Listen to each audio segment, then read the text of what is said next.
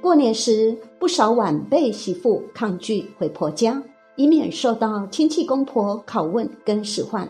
就有一名人妻表示，自己除夕当天一直在想方设法拖延返乡时间，没想到连地基主都显灵伸出援手，让老公直背一小时才直出圣杯，过程令人不禁莞尔。另外，许多人拜地基主时常犯的三错又是什么呢？宴供时不要忘了呼请地基主过来享用哦。大家好，我是茉莉芬芳。有一位媳妇在脸书表示，为了拖延回婆家的时间，自己无所不用其极，学会了拜地基主。就在除夕当天，原本与丈夫供奉完地基主，就要动身返乡，结果老公只被问地基主吃饱了没，始终直不出圣杯。原来是老公在执杯的时候，自己就一直躲在地基主背后，小声说：“地基主，你慢慢吃，我不赶时间。若你吃不够，我再添饭菜。”没想到地基主真的显灵，力挺到底。老公执杯执了足足一小时，地基主才终于点头说：“吃饱了。”让这位媳妇苦笑。地基主为了帮我，应该也是吃的很撑了。文章发表后，许多人也都乐开了。看得出来，你很不想回婆家。你家地基主也对你太好了吧？羡慕。新年开始，地基主就要这么操吗？地基主好上道哦，知道谁才是真正女主人。原来我妯娌一直是这样玩的。不能跟婆婆说我家地基主生病了，我要留下来照顾他吗？地基主表示，每年过年我都好害怕呀。拜地基主必知的三错一真意。本文摘录自灵异说书人。地基主有人说是祭拜地点所在的第一个地主亡魂，也有人将其视为神明。地基主个子不高，就位于家中某个地方，不会离开房子，一般人通常看不到。但你不必感到恐怖，因为他向来会守护这家人。以我家为例，地基主很客气，不会常现身。但若有状况，我猜他会用各种方式提醒，要家里的人特别注意。例如有一天，我紧急加班甚晚，午晚餐都没吃，回家时已经饿得半死，于是煮开水准备泡杯牛奶。接着进房间，关起门，戴起耳机，开启音乐，想放松一整天的紧绷情绪。只是这样做就犯了居家安全大忌，因为我听不到水壶煮开时的汽笛声了。不久之后，我正享受着音乐，奇怪的是，我身旁书柜上的一整排书籍，明明放得好好的，怎么突然间整个像雪崩似的掉落下来？我连忙取下耳机。此时才听到瓦斯炉上水壶的刺耳尖叫声，这才想起，立刻冲出房门关紧瓦斯，还好没酿成大祸。但回头看着一整排书全掉落，我无法相信，因为既没有地震也没有无形进门，我都没感应到啊！而且书排的好好的，极其稳固，怎么会整排突然掉落呢？唯一能够想到的合理联想。就是地基主来提醒了，或许也有可能是祖先或我的守护灵的杰作。然而当下并无感应到。另一次，有两个平头与光头的歹徒带着工具偷偷来到我家门口，意图破坏大门入内行窃。楼下邻居太太从外头返家，刚好由电梯里走出来，一听到我家门口有哐啷哐啷的声响，以为是我妻子要出门。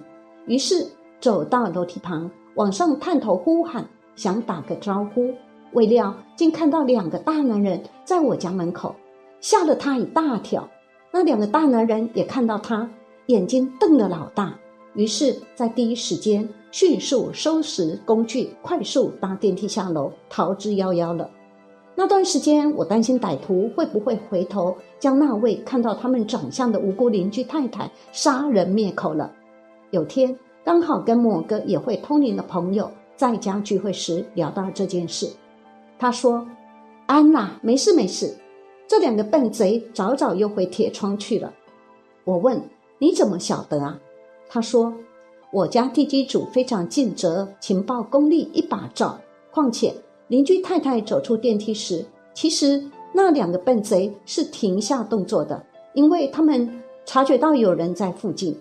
但有趣的是，地基主竟然敲着门，发出那两个贼听不到，但楼下太太可以听到的特殊“哐啷哐啷”声响。于是邻居太太才抬头发现他们，也因此及时化解了一场可能危机。这到底是真是假呢？起码我是相信的。从小就听母亲说，要感恩地基主守护我们全家。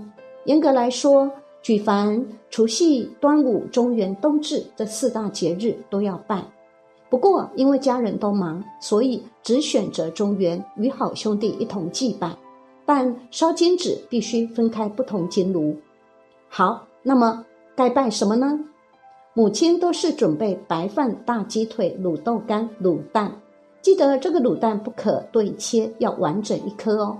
加上水果、零食以及酒水，说这是地基主最爱吃的。也有专精命理方面的老师说，大鸡腿、卤豆干，一颗完整卤蛋。是前一世纪流传至今的基本款。现今只要时令水果、干粮，冬至时再加碗汤圆，慰劳其辛劳，其实也够诚意了。是否要基本款再加个饭拉菜的，随个人心意，不必太过拘泥。从台湾头到台湾尾，每户人家或公司行号拜地基主用的贡品都不尽相同，还各有坚持跟忌讳。看来也没有什么不能拜的了，别太离谱就好。也只能说尊重各地不同民俗，但心诚最重要。我想没有人会反对的。很多人在拜地基主时，常有三错一争议。第一个错，就是用来摆设贡品的桌子都拿一般家中的折叠桌，可是通常高度跟饭桌差不多高，你要个头不高的地基主怎么来吃啊？难不成要边跳高边吃？这根本不尊重、不体恤嘛，简直在折磨人家嘛！所以拜地基主时，请降低桌子高度。我常用吃台南担子面桌子的高度来形容，用这种矮桌子来拜，差不多就对了，够简单明了了吧？第二个错是拜地基主时，常跟好兄弟神明混在一起拜。虽然简单省事，却完全不对，必须分开以示敬重，否则恐有反效果。既然连金炉都不能用同一个了，就知道绝对不要怕麻烦，更不可敷衍了事。第三个错是常见在拜地基主时，是在家门口骑楼摆设供桌，这可是大忌哦。因为地基主都在房子里头，不会在外头爬爬走。对外拜只会聚集更多无形众生的风险，也根本没办法让地基主享用。我问了不少命理与民俗学者，得到一个共通答案，就是拜地基主的供桌竟然是放在家中炉灶或瓦斯炉旁的位置，这有趣吧？通常这种地方都在厨房里，这不是在拜灶神吗？很多人可能存有这个疑问。却真的是拜地基主的正确场所。另外，祭拜时要朝外头拜吗？当然不是。刚才说过了，地基主就在屋内。若你朝着外头拜，屁股对内，就跟抹高人的口头禅一样，拜个屁呀！如果你不想挨骂，那么请朝客厅方向拜，桌上贡品的摆放也朝客厅方向吧。看起来有些奇怪。但我问过的专家都是这么解说，应该不会错。最后一个是争议，因为不同地方有不同答案。我问过许多人都认为拜地基主一年一次即可。